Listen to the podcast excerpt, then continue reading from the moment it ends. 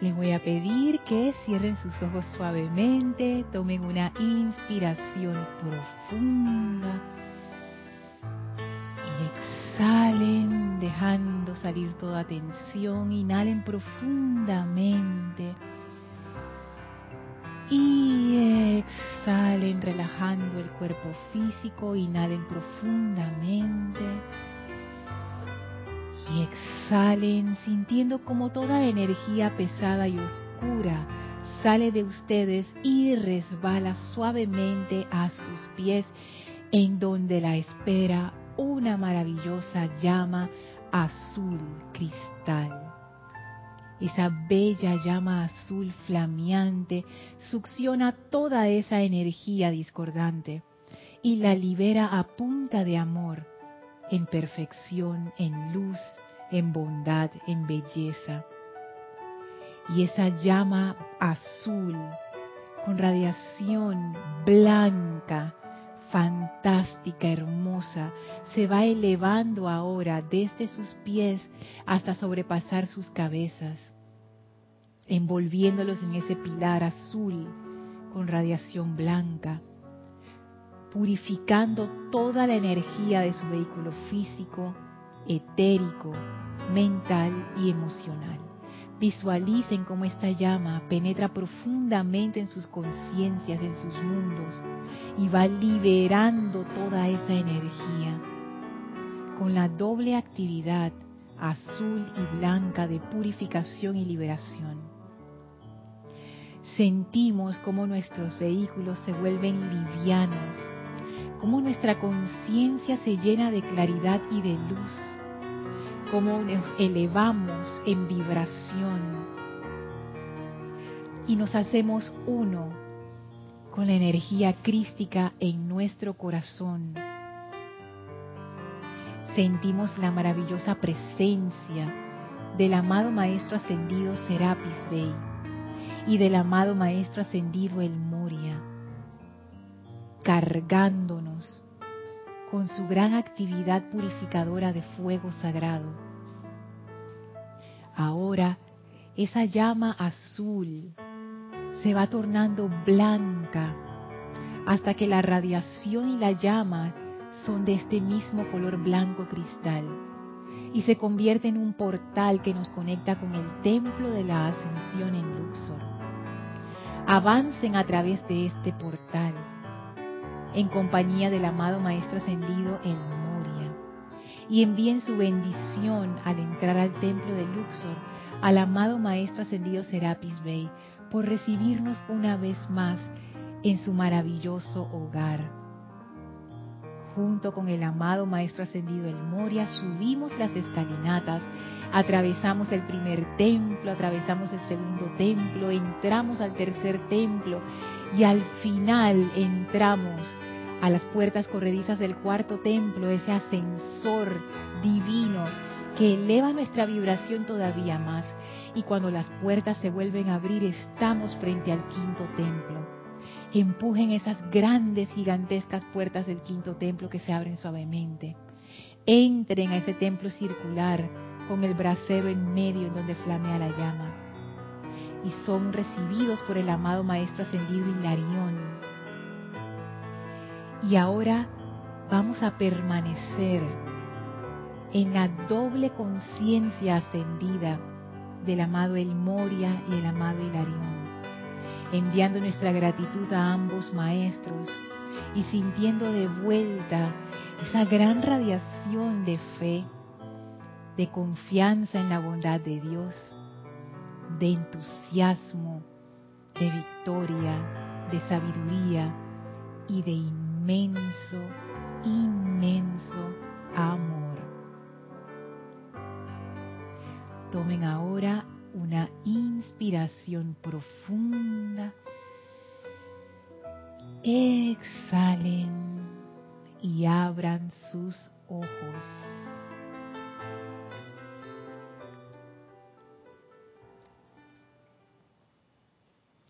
Bienvenidos sean todos a este su espacio, maestros de la energía y vibración. Bienvenida Maritza. Gracias Isa y Gaby por el servicio amoroso en cabina, chat y cámara. Gracias a todos ustedes que están conectados por internet a través de Serapis Bay Radio o Serapis Bay Televisión en sus dos modalidades, live stream o YouTube. La magna presencia yo soy en mí reconoce, saluda y bendice la presencia yo soy en todos y cada uno de ustedes. Yo estoy, aceptando igualmente. Gracias por estar aquí, gracias por su atención, no solo a esta clase, sino a todo este empeño. Por adelantado les doy gracias por sus comentarios, sus preguntas y su radiación también, que hace posible que este empeño siga andando, porque es un empeño grupal. Y a veces uno puede pensar que uno está solo en el sendero, ese es un extremo, que uno dice, ay, soy insignificante en la soledad acá en mi país, mi casa, mi pueblo, mi ciudad, etcétera. Y el otro extremo es pensar, ay, yo soy lo máximo, yo, tú sabes, yo soy la de la cosa. Y en realidad, como siempre nos han ilustrado los maestros, como siempre dice Kira también, el camino del medio, que es el camino correcto. Y la realidad es que este es un empeño grupal. Todos nos beneficiamos, porque esa fuerza grupal es un tremendo magneto del poder de los maestros ascendidos. Y todos entonces derivamos beneficio de eso. Esa es la gran ventaja de estar conectado de alguna manera a un empeño grupal, ya sea físicamente, ya sea a través de la conciencia, de la atención, como le están haciendo ustedes. Así es que gracias porque esa atención conjunta de todos nosotros permite tener estos beneficios, disfrutar de esta enseñanza y de estas clases. Recuerden que estas clases son interactivas, ustedes nos pueden hacer llegar sus preguntas o comentarios a través del chat Serapis Bay Radio, cuando la clase está siendo transmitida en vivo, también a través del chat que hay en YouTube. Si estás escuchando esta clase en diferido, o sea que hoy no es viernes 22 de febrero de 2019, igual me puedes hacer llegar tu comentario o pregunta a mi correo electrónico lorna.serapisbay.com. Y bueno, arranco de una vez porque si no, cuando vuelvo a ver el reloj ya son las seis. Así es que estamos tratando un tema eh, que a mí, tú sabes, me, me, está calando mucho, me está, me está transformando de, de, manera especial. Y yo creo que se puede deber, bueno, y Mari y Gaby también lo pueden decir, y e Isa, que y yo también que lo he, que he experimentado que las cuatro oficiamos en el, en el grupo en diferentes días de la semana la radiación del maestro ascendido el Moria. Ya, ok, los comentarios dice Isa, espectacular, Gaby, demasiado, Marisa dice, wow, sí. es que es, y las clases de Kira también que ella ha estado dando con, eh, con esa radiación del maestro ascendido el Moria, a mí me, me han, no sé, es, es un, es son esas cosas mágicas que pasan con la radiación, que uno no sabe por qué uno está pensando esas cosas o sintiendo esas cosas o comprendiendo cosas, pero llegan. Es, esa, es la belleza de, de los maestros, que ellos, si la conciencia de uno está receptiva, ellos dejan sus regalos ahí y es esa confianza en la bondad de Dios lo que más me ha estado impresionando, ¿saben? Sí, Gaby. Una acotación, una acotación. Pequeñita, sí.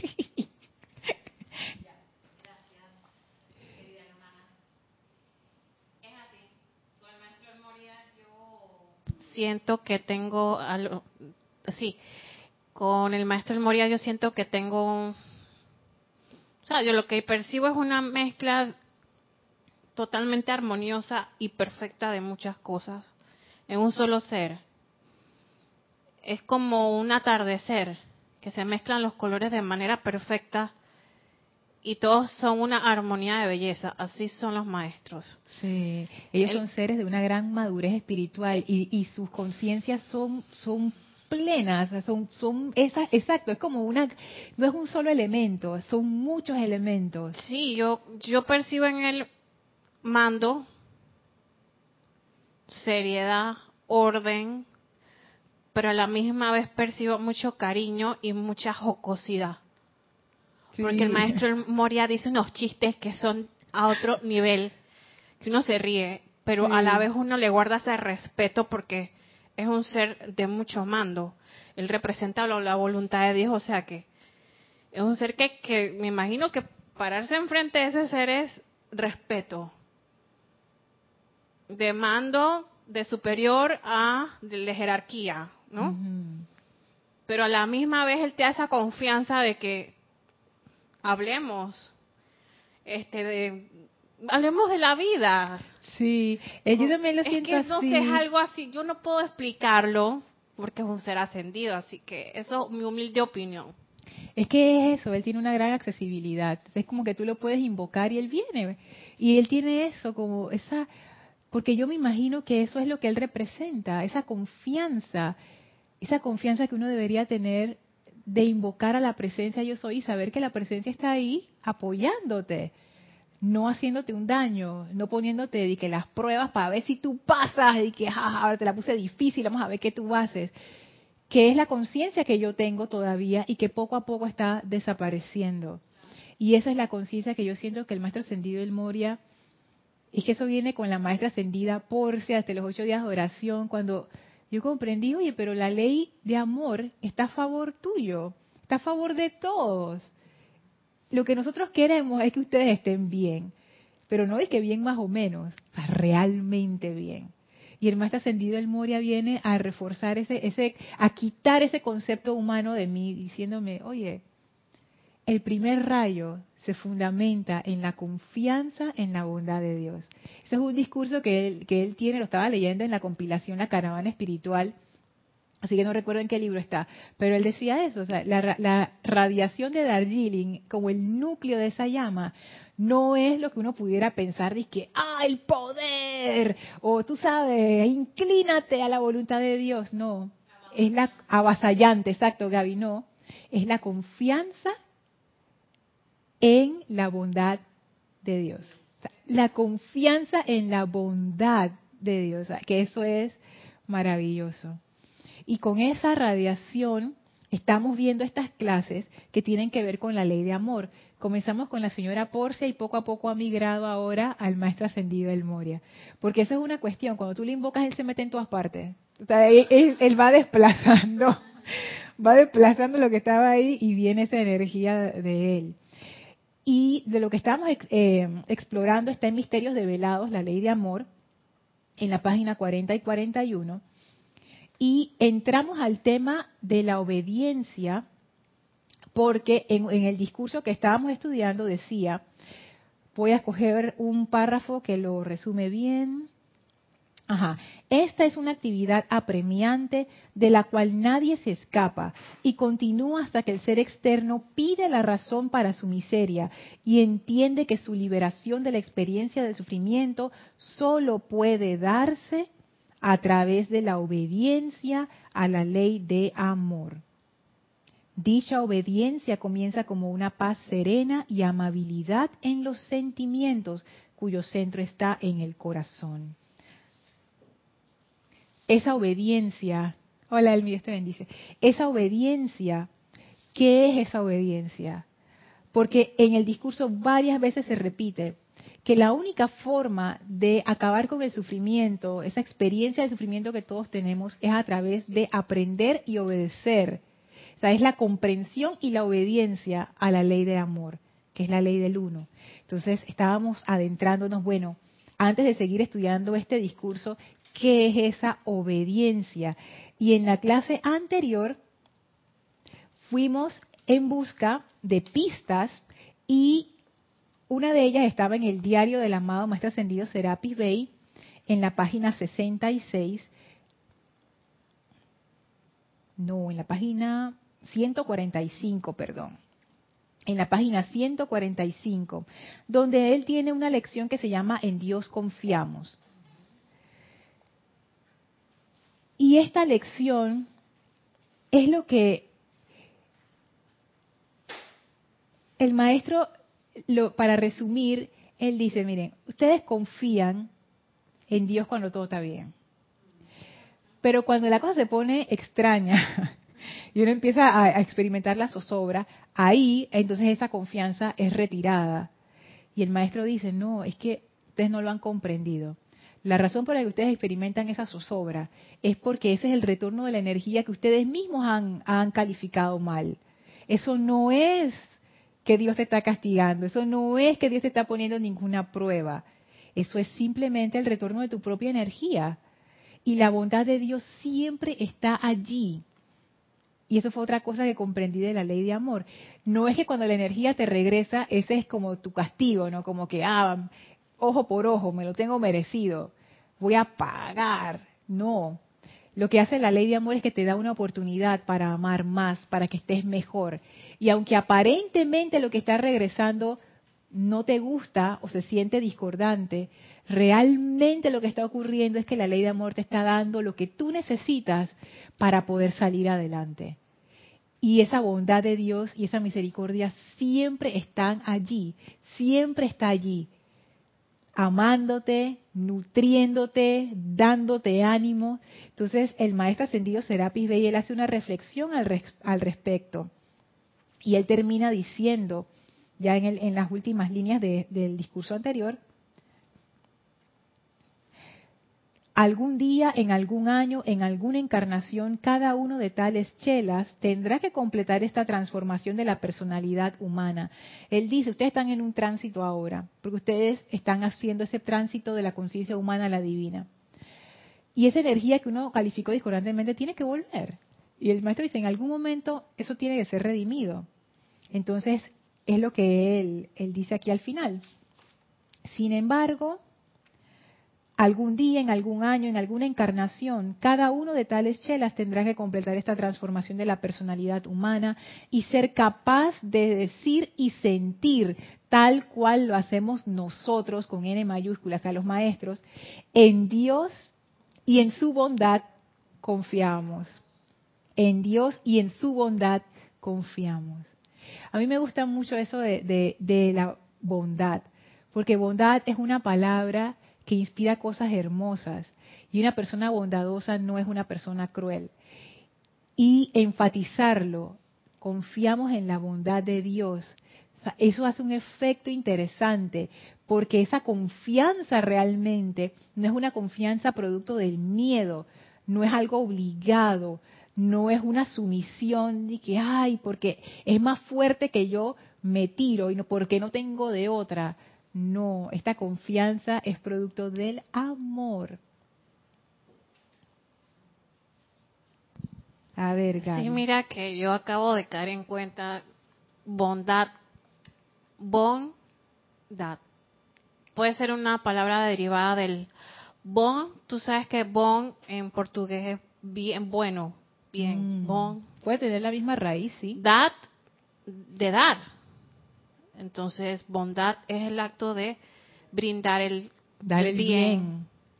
Ey, me gusta, me gusta, bondad. Porque según tengo entendido, el portugués y el español descienden de una raíz común. Entonces, porque puede haber una similitud en cómo se creó esa palabra, digo yo, no sé. Pero bueno, me gusta, me gusta y tomemos la bondad, dar el bien. Y eso eso tiene eso tiene que ver con esas clases que está dando Kira acerca de la buena voluntad. Que la buena voluntad es eso, o sea, tú eres una fuerza de bien. Y fíjense, ahora que en la clase anterior examinamos lo que era esa confianza.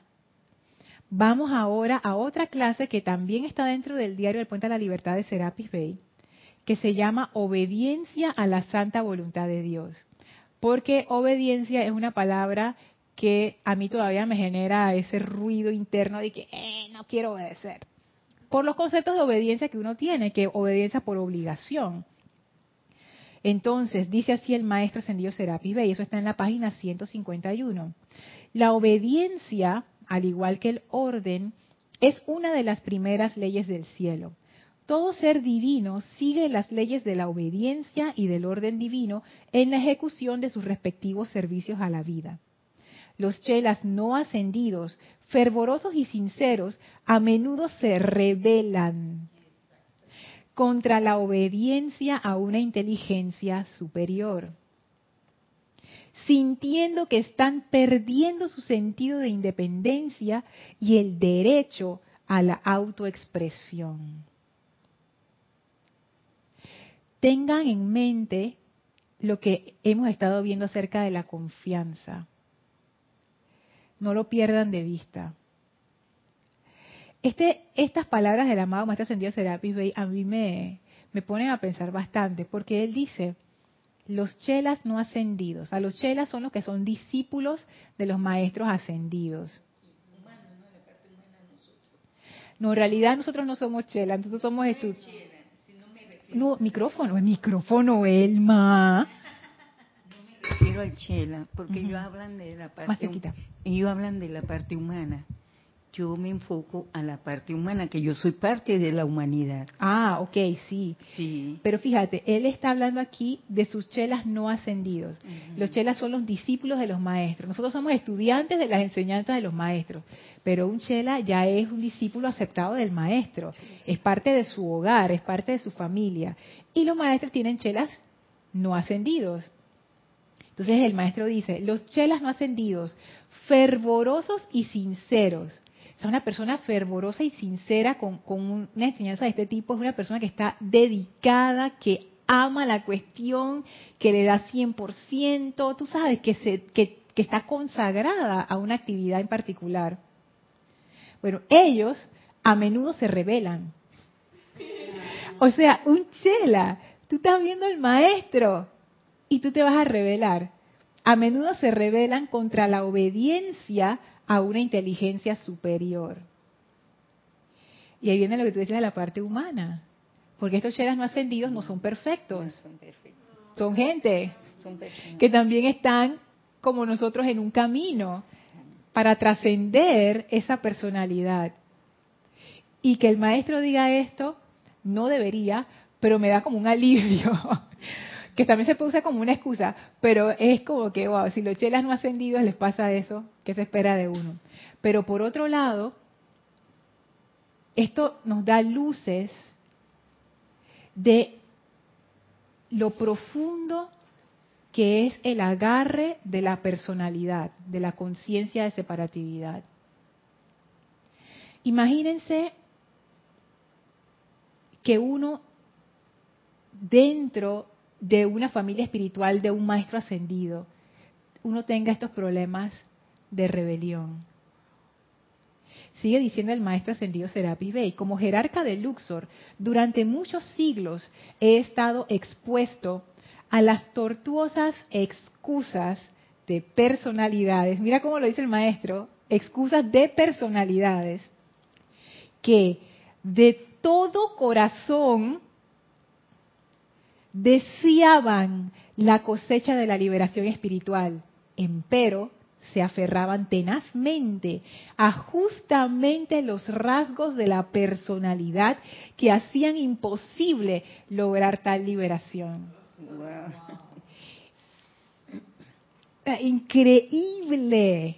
Y eso se ve diariamente con uno mismo. Sí. Que yo tengo que venir a una actividad y digo, no, voy la otra semana o, otro momento, pero no voy a acompañar al maestro en esa actividad. Mira. Porque uno hace bastante cosillas por rebelión, yo te digo, yo he hecho muchas en todos los ámbitos. ¿Será porque también uno no ha asimilado bien la verdad? Digo yo en ese aspecto, porque tú puedes saber mucho, pero a la hora que tú realmente te toca hacerlo, no. Es que tengo que ir a hacer un mandado primero. es que, ¿sabes qué, Mari? Yo pienso que es así. Yo pienso que uno no, no ha asimilado realmente. Uno todavía sigue pensando que uno es el que está, tú sabes, yo soy la maravillosa, la que hago las cosas, y uno no ha comprendido bien de qué se trata la cuestión. Aquí en Panamá hay una medicina que a veces se le da a las personas cuando nos desubicamos que se llama Ubicatex. Y la gente habla mucho de eso, de que sí, que hablé con fulano y le di su Ubicatex. ¿Y eso qué quiere decir? Oye, ubícate, o sea, ¿qué quiere decir? Proporciones guardadas, busca tu lugar. En este caso, yo lo que, lo que siento que ocurre y estoy hablando por mí, yo que soy personalidad, conciencia humana totalmente, es que, fíjense, el maestro dice, a menudo se rebelan contra la obediencia a una inteligencia superior. Y yo lo que siento ahí es que uno no quiere reconocer que hay una inteligencia superior a la de uno. Es cuando el Cristo te está dando las instrucciones. También puede ser ese punto de te vista. está hablando, bueno, vas a acompañar aquella actividad y digo, no, tengo que hacer un mandado. Esa es la parte como lo veo, que eso pasa diariamente con uno, diariamente. Sí. O cuando, por ejemplo, se te presenta una situación y tú sabes que es menester guardar la armonía, o no criticar, o no juzgar, pero no, yo me voy a agarrar mi rabia y mi justificación aquí, caramba. Decir esto es muy fácil, hacerlo en el momento es otra cosa completamente diferente. Y es lo que tú decías, Mari, lo que no nos hemos asimilado a la verdad. Pensamos que sabemos, mira la cosa, pensamos que sabemos, pero a la hora de la hora no sabemos nada. No sabemos nada. ¿Tú sabes lo que a mi personalidad le duele que yo diga eso? Ustedes no tienen idea. No sabes nada, que yo le diga eso a mi personalidad, o sea, ya yo la siento, o sea, yo no sé si ustedes pueden sentir la radiación así, esa que de una vez sale como que, ¿cómo que, cómo que yo no sé nada? No sabes nada. Por eso necesitas que te guíen. Esa es la razón de la obediencia, que una inteligencia superior, recuerden la confianza, que sabe qué es lo mejor para ti, que te quiere llevar a donde tú supuestamente quieres ir, que es hacia la liberación, te está diciendo, oye, agarra por aquí, necesitas hacer esto. Pero yo me revelo porque a mí nadie me va a decir lo que yo voy o no voy a hacer, porque yo soy la que más sé, yo sé todo esto. Por supuesto que uno no dice eso conscientemente así y que yo, yo no voy a yo no voy a decírselo bueno, ya lo estoy diciendo pero lo estoy haciendo como una parodia. Pero yo conscientemente no voy a ir donde ninguno de ustedes porque mi personalidad no es tan boba para hacer eso porque ella es bien así y ella, ella sabe lo que hace. Escurridiza como todas las personalidades. Y entonces ella se va a poner tú sabes su manto de tú sabes no ay sí la humildad no sé qué no sé qué los maestros. Pero por dentro yo sé más yo sé más, yo no necesito la ayuda de nadie, hombre. Y entonces ahí es donde ocurre esta rebelión. Leyendo esto me di cuenta que yo no acepto que hay una inteligencia superior. Yo lo que acepto es que yo soy, el yo soy así chiquitito, no el yo soy de la presencia, no. El yo soy de la personalidad es la inteligencia superior. Y yo le hago caso a mi personalidad. Y por eso el maestro dice, los chelas no ascendidos, fervorosos y sinceros, a menudo se rebelan contra la obediencia a una inteligencia superior, sintiendo, y fíjense, el maestro hace un estudio muy interesante de por qué se da esa rebelión, sintiendo que están perdiendo su sentido de independencia.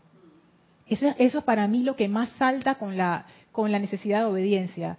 Me van a decir lo que tengo que hacer y si me dicen algo que yo no quiero hacer, de una vez mi sentido de independencia, me siento amenazada, me da miedo, no quiero, de una vez empieza la resistencia. Se revela sintiendo que están perdiendo su sentido de independencia y el derecho a la autoexpresión. O sea, yo no puedo expresarme como yo quiero, no, libremente. Y ese libremente es entre comillas, no, no puedo expresarme libremente voy a tener que hacer, noten las palabras y la carga de obligación, lo que fulano de tal me está diciendo o lo que sultana me está diciendo. No. Porque no, no tengo la sabiduría, Mari, para reconocer cuando estoy enfrente a una inteligencia superior. Ay, yo pienso que eso es, eso es como un poco triste. Sí, Gaby, Gaby primero y después Elmi. Sí que Gaby había levantado la mano ya. Sí, gracias. Acotación. Tú sabes que, sí, acotación. Como que después me, me, me emociono y me extiendo un poco. Eso lo que el maestro dice es la, es la verdad. Nosotros nos revelamos mucho a esa inteligencia superior que sabemos que le debemos adoración, reverencia, pero no nos gusta que nos digan qué hacer porque ya, entonces la voluntad de Dios, y nosotros decimos, hágase tu voluntad en X cosa. Y vemos que todo sale extraño y que esto es la voluntad de Dios. Ah, para eso no hubiera decretado, lo hubiera resuelto por mí misma. Y me hubiera estrellado al final. Entonces la voluntad de Dios no es lo que uno creía que era. Entonces uno se revela ante eso. Y uno dice fervorosamente, y lo digo por mí, en los decretos, Dios solita en mi cuarto, hágase tu voluntad, que tu voluntad sea la perfecta. Y cuando uno va a la realidad, esto no, es que esto no es así, magna presencia, ¿cómo es posible? Entonces uno le dicen, pero entonces tengo que aceptar esto. Y ahí viene el, el gusanito de la rebelión de que a uno le están cortando las alas y que le están imponiendo cosas a uno de que de que uno no quiere. Pero todo eso viene hilado a muchas cosas aparentemente misteriosas que al final se va a dar un buen resultado. Es hasta mejor que el que tú pensabas, pero tienes que caminar por un sendero que no conocías y eso al ser humano le aterra. Claro que sí, la incertidumbre, o sea, tú no sabes para dónde vas. Y, y uno tiene miedo, es como tú dices, uno siente miedo, porque uno dice, bueno, amada presencia yo soy, yo nunca he recorrido este sendero antes, yo estoy dispuesta a que tú me guíes. Entonces la presencia dice, bueno, vamos, pues dame la mano. Yo le doy su mano y cuando comenzamos a caminar, de repente me retaco y que, pero ¿por dónde tú me estás llevando? Y ese lobo que está ahí, ¿qué? ¿Y por qué eso está oscuro? ¿Y por qué ese, ese, esos ojos que están ahí que me están viendo y que no sé qué? Oye, es lo que decíamos en la clase anterior con el amado Serapis Bey. Cuando la cosa se pone extraña, cálmate, confía, confía, ya hiciste el llamado, recibiste la respuesta, hey, relax, cálmate, ve, tranquila. No, de una vez me empiezo de que, ¿para dónde vamos? No sé qué. Encima de eso, nosotros estamos en una posición desventajosa porque no tenemos la el suficiente discernimiento. Exactamente. No tenemos mucho discernimiento. Entonces, hay veces que tú piensas de que esta es la voluntad de Dios y uno no sabe porque el discernimiento no está suficientemente maduro para saber si es tu personalidad, porque puede ser, o realmente es la presencia. Entonces, ¡ah! Elmi. El momento que tú expresas sobre la inteligencia divina la que va manejando, pues dirigiéndose a nosotros, yo pienso que eh, yo pienso que no he captado y no he podido percibir esa inteligencia divina, aunque no estoy preparada para saber cómo ella se va a manifestar. Porque el momento que tú deseas algo y tú escribes y te dice, mira, me está pasando esto, automáticamente recibes la respuesta, porque hay esa unión con la, parte física con la inteligencia divina. Pero yo pienso que como uno está tan distraído, no deja que esa conexión se ancle y diga cuáles son los trámites, qué es lo que hay que hacer. Estamos muy distraídos todavía a la parte humana y no le damos espacio a esa inteligencia divina que entre para poder dirigir bien lo, que debe realizar. esa es la parte que yo estaba viendo. Sí, es que esa, esa también es otra parte. O sea, no solamente estamos mal por la parte de discernimiento, que está más o menos, sino que también está esa parte que está relacionada. O sea, yo no no tengo una conexión clara. Clara, sí. La conexión está llena de interferencias. Entonces, lo que llega a veces, tú quedas de que, ¿qué fue lo que dijo? Tú la llamaste y ella sí te escuchó bien. Es como esas llamadas telefónicas que una persona te escucha pero la otra no escucha. Es como que, amada presencia, yo soy, tengo tal necesidad y la presencia te escuchó clarito. Y cuando tú escuchas la, eh, lo que te dice de regreso, dices, ah, ta, la inteligencia divina que te va a hablar. Ajá. Y, no la escucha, entonces, no, Eso fue lo que escuchaste. Y tú dices allá la vida. Amada presencia yo soy, tengo tal necesidad. Entonces de regreso dije, ¿qué te pasa? Amada presencia la presencia del otro lado dice Dios mío, arregle esa línea, tú no ves que está llena de interferencia. Y eso es lo que nos pasa. Hacemos el llamado, el llamado es escuchado, viene la respuesta, no tengo, no tengo el discernimiento para escucharla, no tengo el discernimiento para seguirla, ey. Y menos el silencio para escuchar. Ay, ya la vida, o sea, tú te das cuenta en la situación en que estamos. Entonces yo entiendo ahora, ahora que, que usted lo dice, me pongo a pensar, claro, por eso es que uno no confía, Sí. porque estamos en una situación, ey, estamos en una mala situación, de verdad. Sí. Entonces, la única forma de salir de esta situación es empezar a reconectar los cables, a limpiar la interferencia, y eso se hace poco a poco, a desarrollar el discernimiento. ¿Cómo se hace eso? ¿Cómo se, cómo se aprende a nadar? Nadando. No hay de otra. ¿Y cómo uno aprende a caminar con la presencia? Caminando con ella.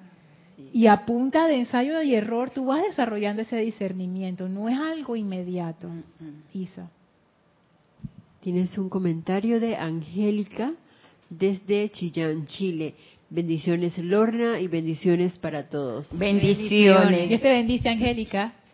Estuve pasando unas situaciones bien fuertes que hasta este momento optaba por el resentimiento con una facilidad que hasta yo me sorprendía. Pasaron los días y entro a una clase tuya donde estás abordando el optar por el amor. Me hizo tanto sentido que cuando vuelve a venir un evento discordante, recordé inmediatamente esa frase, optar por el amor, y lo hice. Logré reaccionar en ese momento en que la energía se iba a calificar mal. Entonces, sí se puede optar por lo real. Tienes segundos para caer en la cuenta, pero los tienes. Es cuestión solo de querer. Tanto fue el efecto de haber revertido esa energía que se me pasó toda la rabia, todo el desear ir al pasado a resentir. Tremendo lo que hace la elección del amor. Sí, es que la ley de amor es bien poderosa. La ley de amor arregla lo que tú crees que no tiene arreglo. Es una cosa maravillosa. Es realmente mágica. Y parte de la ley del amor es, gracias por el ejemplo, Angélica, es esa confianza. Porque tú tuviste confianza. Tú dijiste, mmm, esto de la ley de amor, voy a probar. Y confiaste en el amor. Le diste la oportunidad y funcionó. Pero si yo no confiara en el amor, que era mi postura antes, de que, ay, el amor que va a arreglar nada, si es amor no sé qué. Pero ahora yo comprendo un poco más lo que tú decías, Mari, la sabiduría para comprender. A veces no nos da la, tú sabes, no nos da la conciencia. Entonces, como, como no nos da la conciencia, entonces le echamos la culpa de que no, es que Dios, no sé qué. Pero soy yo, soy yo la que no he elevado mi conciencia lo suficiente. Es como si yo me estuviera ahogando y me estoy ahogando y no aguanto y me estoy ahogando y por qué Dios me castiga tanto y me estoy ahogando. Y el maestro de que Lorna saca la cabeza del agua contra. Tú no respiras agua, tú respiras aire, Lorna saca la cabeza del agua, oye. Y ni siquiera me estoy ahogando de que no, o sea, estoy parada con la cabeza metida debajo del agua y el maestro de que Lorna saca la cabeza. Ay, no puedo respirar.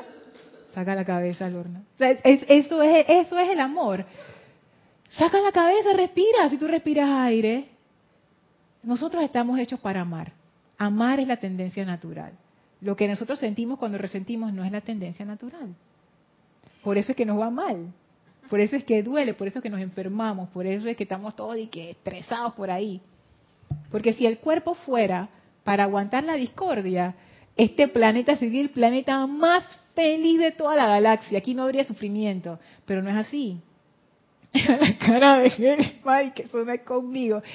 Es al contrario, nosotros somos seres que estamos para la armonía, para amar la armonía.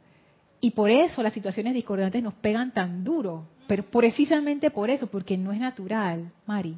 Sí, es que lo que quería comentar es que yo creo que debido a que uno le sucede esas cosas porque tú todavía estás con esos patrones eh, tan arraigados que, que la realidad es lo que tú estás mirando, eso es, y entonces te olvida de la parte espiritual.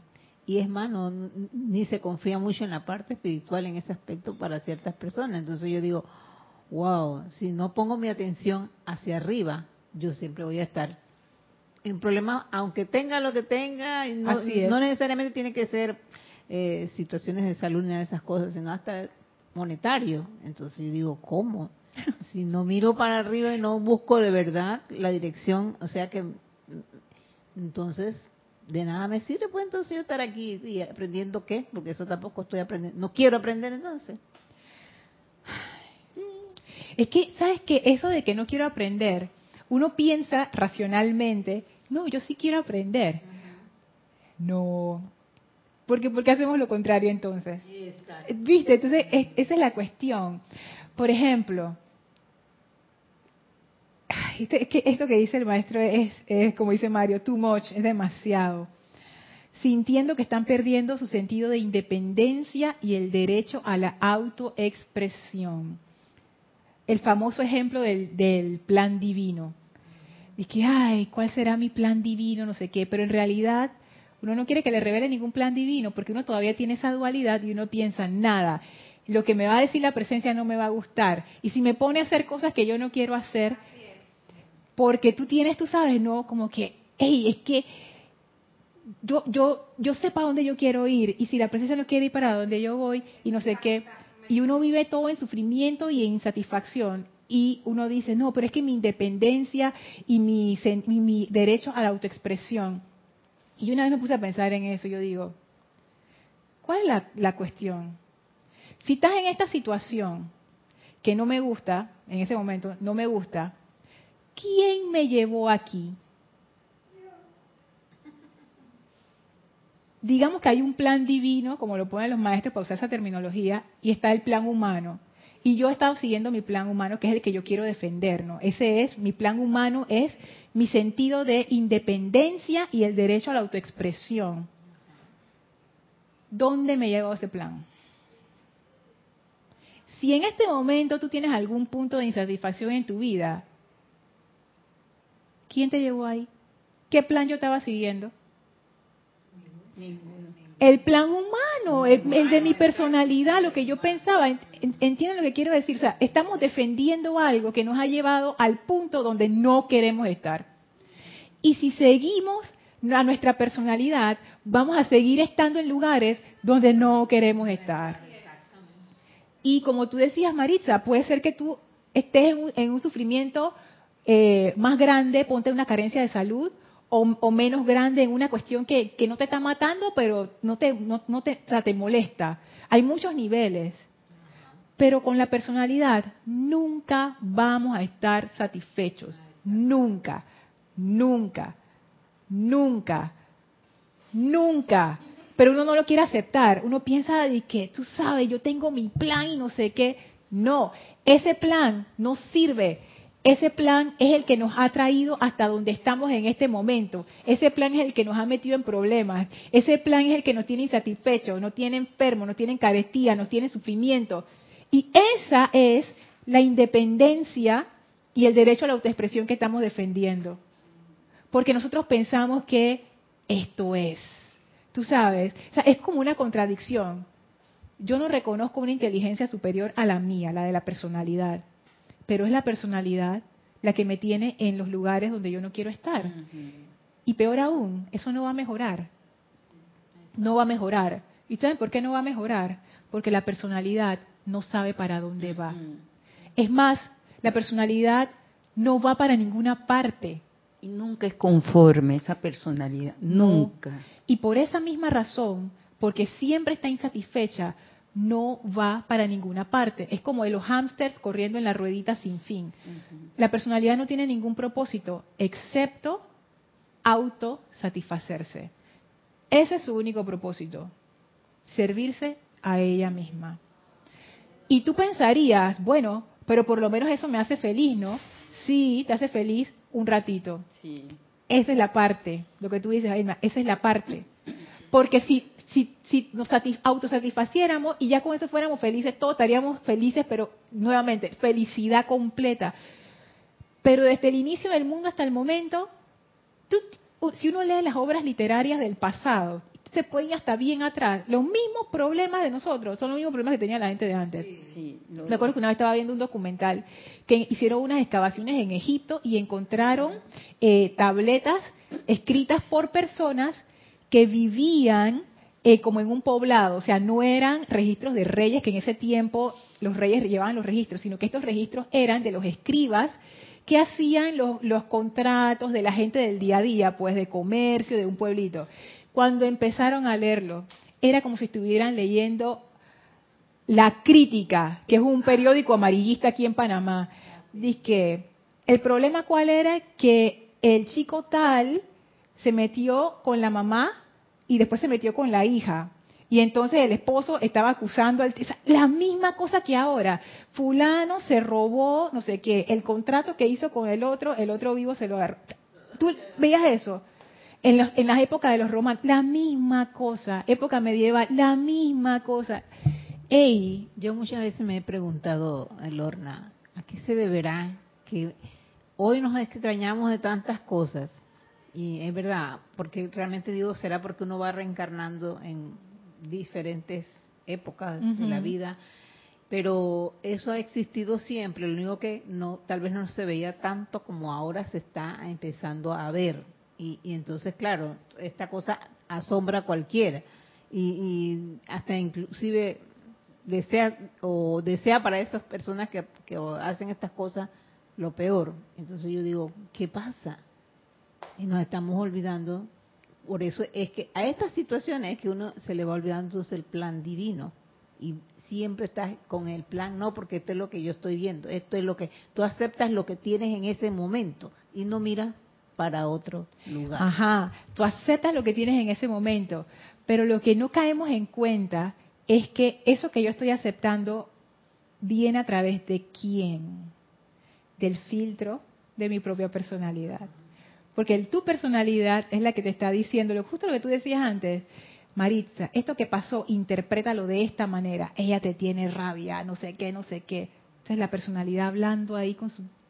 Y uno se hace estas historias en su mente y todo lo que a nosotros nos ocurre, nosotros lo percibimos a través del filtro de nuestra propia conciencia. Es inevitable.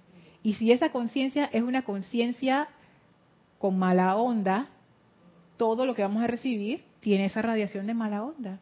Y lo que vamos a dar también. Entonces nosotros estamos pensando, ah, es que si yo le doy obediencia a un ser divino, yo voy a perder mi libertad. Y la respuesta a eso es, primero, no vas a perder tu libertad porque ni siquiera eres libre. Y segundo, tú crees que si tú en este momento estás en busca de algo superior, quiere decir que no estás feliz donde estás. ¿Quién tú crees que te llevó ahí? O sea, ¿qué, estamos, qué estamos defendiendo realmente? Porque lo que nosotros estamos experimentando ahora no es libertad.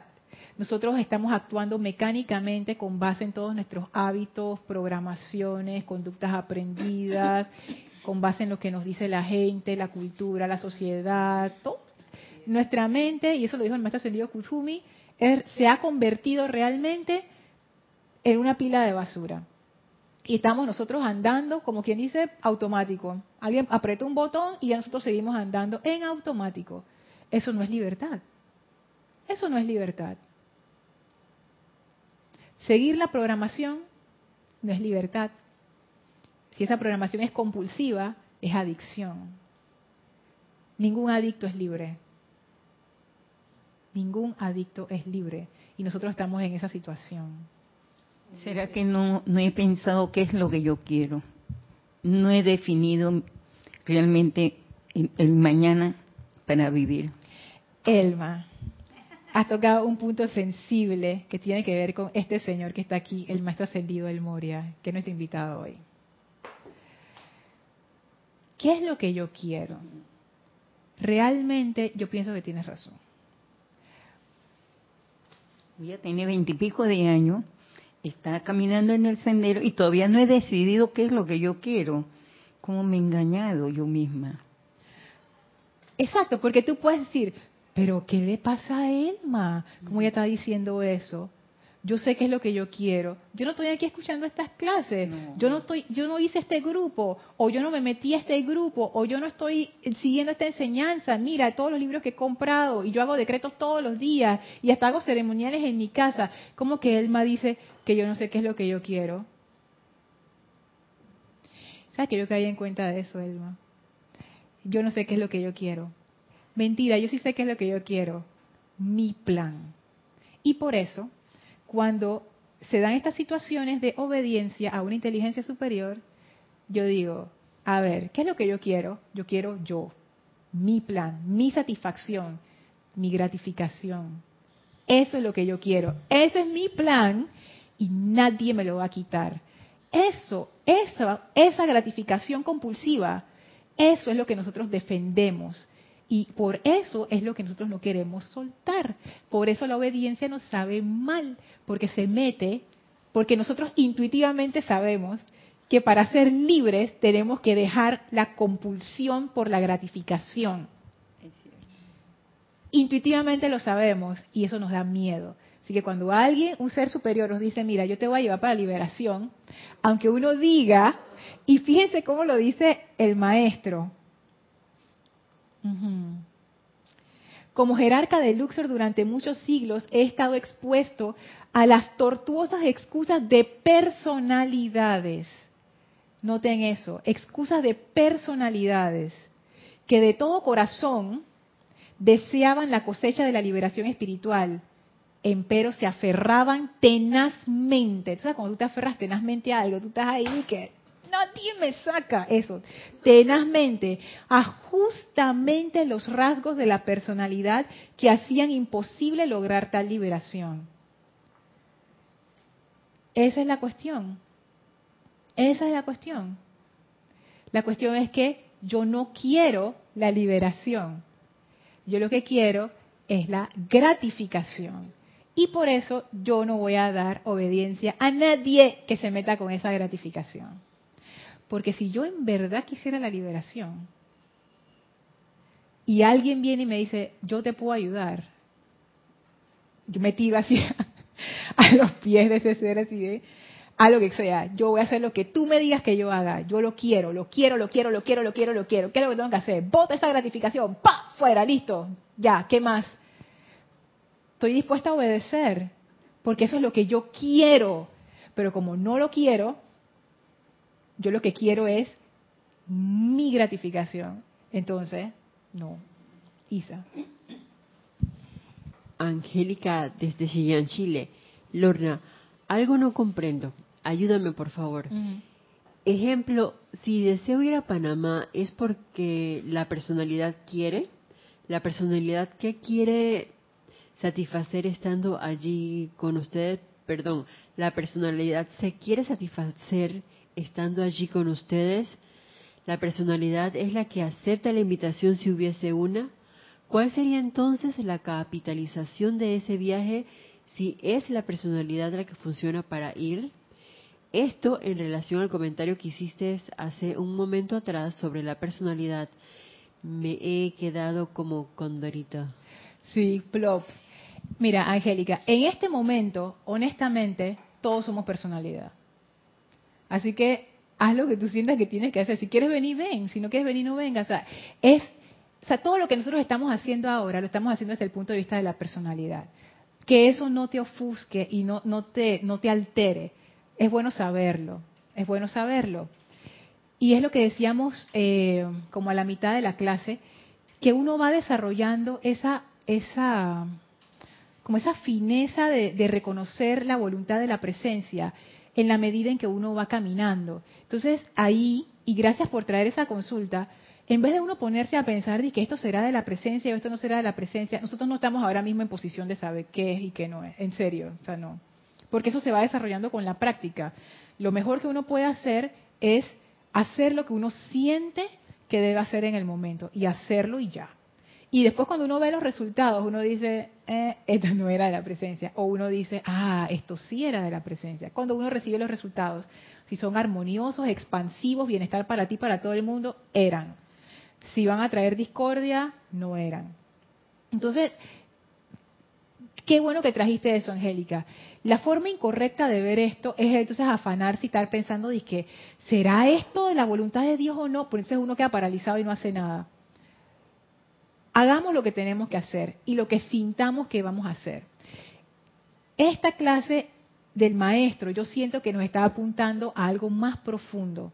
están las cosas que uno hace, que es como la superficie, están las motivaciones, que es la razón por la que uno hace las cosas que está debajo de la superficie. Y el maestro nos lleva a cuestionarnos es, cuestionarnos es esa parte de la motivación. Y un poco más abajo, que es la parte que tiene que ver con el apego a la conciencia de separatividad, que ese es como el núcleo de todo el del meollo de todo el asunto. Y por lo menos ahora a mí me queda claro, porque yo no lo tenía claro cuando comenzó la clase, pero ahora, ahora lo estoy viendo.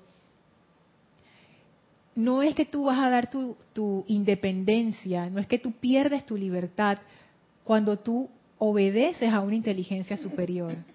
Lo que pasa es que la razón, y voy a hablar por mí, que yo no quiero obedecer, es porque lo que yo realmente quiero no es lo que me ofrece la inteligencia superior, no es la liberación. Yo lo que quiero es estar bien, que no es lo mismo. O sea que lo que pasa es que también confundimos entonces liberación con eh, eh, no, si ya estoy bien, ¿yo para qué quiero más? Oh my God, Maritza, esa es sí. Y ya que caí, justo cuando dije eso y tú dijiste eso, caí en cuenta de eso. Porque quizás mi concepto de liberación no es lo que están ofreciendo los maestros ascendidos. Los maestros ascendidos me están ofreciendo liberarme para siempre de la conciencia de separatividad y la necesidad compulsiva de satisfacerme yo misma a punta de gratificación. Eso es lo que ellos me ofrecen, realmente ser libre. Pero yo lo que quiero está bien. Tú sabes, yo lo que quiero es estar bien. Yo lo que quiero es que no me duela nada, tener suficiente plata y que todo el mundo me quiera y que yo quiera a todo el mundo y ya con eso yo estoy feliz. Y eso no necesariamente es liberación. Entonces ahí yo veo, qué bueno que lo trajiste, o sea, esta clase ha sido una clase de iluminación y Angélica también, que esto tiene que ver, y mira, ¿qué es lo que yo quiero? Primer rayo, la primera pregunta, ¿qué es lo que yo quiero? Y en mi caso, tristemente, darme cuenta que quizás no es la liberación lo que yo quiero. Yo pensaba que sí, pero los hechos dicen otra cosa. Elma. Lorna, lo que yo veía es que esa voluntad es muy grande, abarca mucho, porque en el momento que yo quiero tener esa voluntad es unificar mi, mi sentimiento y mi pensamiento con los maestros ascendidos y la presencia para hacer el trabajo físico aquí en la tierra. ¿Cómo yo puedo ayudar a la humanidad? No satisfacer mi personalidad, no. Ni tampoco voy a, pasar trabajo jamás, porque ellos no me van a dejar sola. Ellos me van a invertir todo lo que yo necesito y lo que yo debo consumir, pero siempre en cuando que yo le brinda esa honestidad esa lealtad, esa gratitud, de darle el servicio, el amor hacia ellos para ayudar a la humanidad, Lorna. Así es que yo lo veo. Tú sabes que ahora estás diciendo, Elma, eso, eso Elmi, caigo en cuenta de que, uy, ya se pasó la hora. Dios mío. Estamos en la raya, dice Isa. Caigo en cuenta que este asunto de la confianza, fíjense, voy a leer un poquito más adelante para que, para que veamos ese comentario. Dice el maestro ascendido Serapis Bey, hay disciplinas que amablemente se ofrecen en Luxor, amablemente, y en, y, mediante las cuales los chelas pueden superar estas imperfecciones de carácter. Porque el maestro dice, ustedes llegan así, deseando la liberación, aunque sea intelectualmente, y el maestro dice, eso está bien, no se preocupen, nosotros tenemos un curso de entrenamiento, que es toda esta enseñanza de los maestros ascendidos, que si tú sigues esto, tú te vas a purificar y ya tú te vas a liberar de esa compulsión y vas a querer obedecer. Feliz de la vida, o sea, esto va a ser chévere, dicen. Mediante, los, mediante las cuales los chelas pueden superar estas imperfecciones de carácter y alcanzar una liberación espiritual perdurable, o sea, que no es temporal, tú te liberas de verdad, ya no vuelves atrás. Sin embargo, dice el maestro, son pocos, son pocos los que están dispuestos a aplicar la instrucción dada, ceñirse a las disciplinas establecidas y conocer la dicha, la felicidad que viene con la cooperación amorosa con su maestro. Así mismo, Voy a repetir. La dicha que viene con la cooperación amorosa con su maestro quien siempre los conduce hacia Dios. Eso mismo, Lorna. ¿Cómo yo puedo confiar y tener una cooperación amorosa con mi maestro si yo le tengo miedo? Porque siento que me va a quitar eso que me causa tanto placer. ¿Está viendo la cuestión? Por eso se necesita todavía más confianza para uno poder hacer el salto y hacer lo que dice el maestro ascendido Serapis Bey que hacen los pocos, que estemos dispuestos nosotros, que le demos ese voto de confianza a los maestros. Eso era lo que hablábamos del sacrificio, ¿se acuerdan? Que el maestro ascendido Hilario nos llevó por ese lugar, que decía Emilio Narciso, el sacrificio requiere madurez, efectivamente, efectivamente, porque el sacrificio es, hay algo que a mí me gusta mucho, pero yo estoy dispuesto a dejarlo por un bien mayor un bien mayor. Y con mucho gusto y placer y mucho amor, Lorna. Al inicio no, pero ya después sí. Al inicio no, porque al inicio no, al inicio es difícil. a pelear mucho la personalidad. Así es. Pero es exacto, pero uno tiene que comenzar por alguna parte y por eso a mí me gusta esto cuando el maestro dice, los chelas no ascendidos, fervorosos y sinceros. Y más abajo dice que que de todo corazón deseaban la cosecha de la liberación espiritual. Tortuosas excusas de personalidades que de todo corazón deseaban la cosecha de liberación espiritual. O sea, puede ser que nuestro deseo de liberación espiritual sea algo que está dentro de nuestra personalidad, pero eso es un inicio para que eso sea real y se vuelva parte, o sea, como que ese deseo solito que empieza chiquitito se expande y consuma todo lo demás y eleve todo. Es que tenemos que comenzar por algún punto. O sea, la idea de esta clase no es sentirse deprimido ni mal, es al contrario, darse cuenta de dónde estamos y darnos cuenta que esto sí se puede hacer. O sea, tú sí puedes salir de la compulsión, tú sí puedes salir de ese de esa rebelión. Uno sí puede llegar a obedecer y como dice el maestro, conocer la dicha que viene con la cooperación amorosa con nuestro maestro. Pero para eso yo tengo que estar dispuesta a soltar, a soltar. Pero tú dices sincero. El punto es que uno debe ser sincero con lo, lo, que va a tramitar, lo que va a realizar. Esa honestidad, Lorna. Yo no puedo ser una persona que te esté mirando los ojos y, y no hay esa sinceridad. Para eso no te miro. Pero bueno, Elmi, nosotros pensamos que somos sinceros. O sea, yo pienso que yo soy sincera en mi aspiración por, por esa liberación. Pero esa es la sinceridad que hay en mi conciencia. Puede ser que al final mi motivación es una motivación toda chueca y abajo toda sucia, pero bueno, yo pienso que yo soy sincera porque eso es lo que yo estoy viendo en este momento y eso es lo que los maestros aprecian. Los maestros no quieren, no esperan, no es que no quieran, no esperan que nosotros seamos perfectos cuando llegamos a tocar la basta de sus vestiduras o a sus retiros o, entramos en contacto con esta enseñanza. ¿Quién va a ser? Si, hey, nosotros somos parte de la humanidad y tenemos esa conciencia, esa conciencia que vibra lento, que todavía se regocija en el resentimiento y en la limitación y que tiene miedo de soltar sus placeres así de su gratificación y los maestros saben, bueno, eso es así, está bien. Ellos ofrecen un curso para liberarnos. Y el maestro ascendido Serapis Bey es honesto con nosotros. Sí, eso sí. Y él nos dice, de todas las personas que vienen aquí tocando la puerta, que realmente han llegado aquí buscando su liberación, y ya de por sí eso es un gran mérito, que tú hayas llegado a un lugar donde tú dices, aquí es. De toda esa gente que llega, de los 500 que llegaron el día de hoy, Dice Isa, cinco. Yo pensé que diez. Vamos a decir que son cinco. Cinco van a estar dispuestos a realmente aplicar esta enseñanza y ser libres. Porque lo que entraña esto es que tú sueltes lo que tú crees que tú eres. Por eso es que es difícil para la personalidad. Isa. Angélica. Lorna, estoy como Sócrates con esta clase. Solo sé que nada sé. Ahora me doy cuenta que el concepto de liberación que tengo no es, como tú dices, es mucho más profundo. Tal como el concepto de rendición, tampoco sabemos realmente qué es rendirnos. Y no es para cortarse el pelo, sino para darnos cuenta que a medida que pasa el tiempo, las experiencias de vida y el conocimiento que nos dan los maestros podrán ir despejando el camino para entender más y más. Así es, Angélica. Y tú sabes que yo siento que esta clase para mí ha abierto una puerta porque ahora yo comprendo mejor por qué yo no doy obediencia. Y ahora como que estoy más dispuesta a dar esa obediencia porque ahora quité el velo y me di cuenta, mira lo que hay allá abajo. ¿eh? Eso era la cuestión, por eso era que no podía obedecer.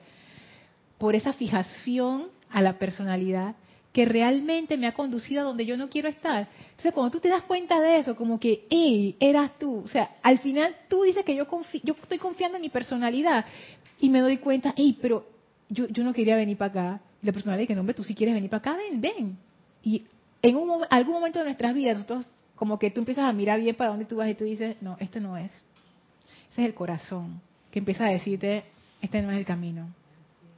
Este no es el camino vamos por donde sí es. Mientras no, perdón, mientras no nos despojemos de todas estas eh, cuestiones de separatividad y de deseos mundanos y qué sé yo, no vamos para ningún lado. Por más que tengamos lo que tengamos aquí en la tierra, pero si no nos no, no, no renunciamos a eso, es por gusto. Así es. Así que bueno, perdón porque ya me excedí como siempre invoco la ley del perdón. Así que bueno, vamos a despedirnos del maestro. Eh, les pido que cierren sus ojos, visualicen frente a ustedes al amado Maestro Ascendido del Moria, al amado Hilarión, envíen su gratitud y su amor. Gracias por esta iluminación y que esa iluminación quede con nosotros toda esta semana para ayudarnos a comprender y a obedecer. Y ahora nos retiramos del quinto templo, nos retiramos del cuarto templo, nos retiramos del tercer templo, nos retiramos del segundo templo, nos retiramos del primer templo, descendemos las escalinatas, atravesamos el jardín y regresamos a través del portal al sitio donde nos encontramos físicamente, expandiendo esa actividad de obediencia y amor. Tomen ahora una inspiración profunda. Exhalen y abran sus ojos. Muchísimas gracias por habernos acompañado el día de hoy. Yo soy Lorna Sánchez, esto fue Maestros de la Energía y Vibración y deseo para todos ustedes mil bendiciones. Muchas gracias.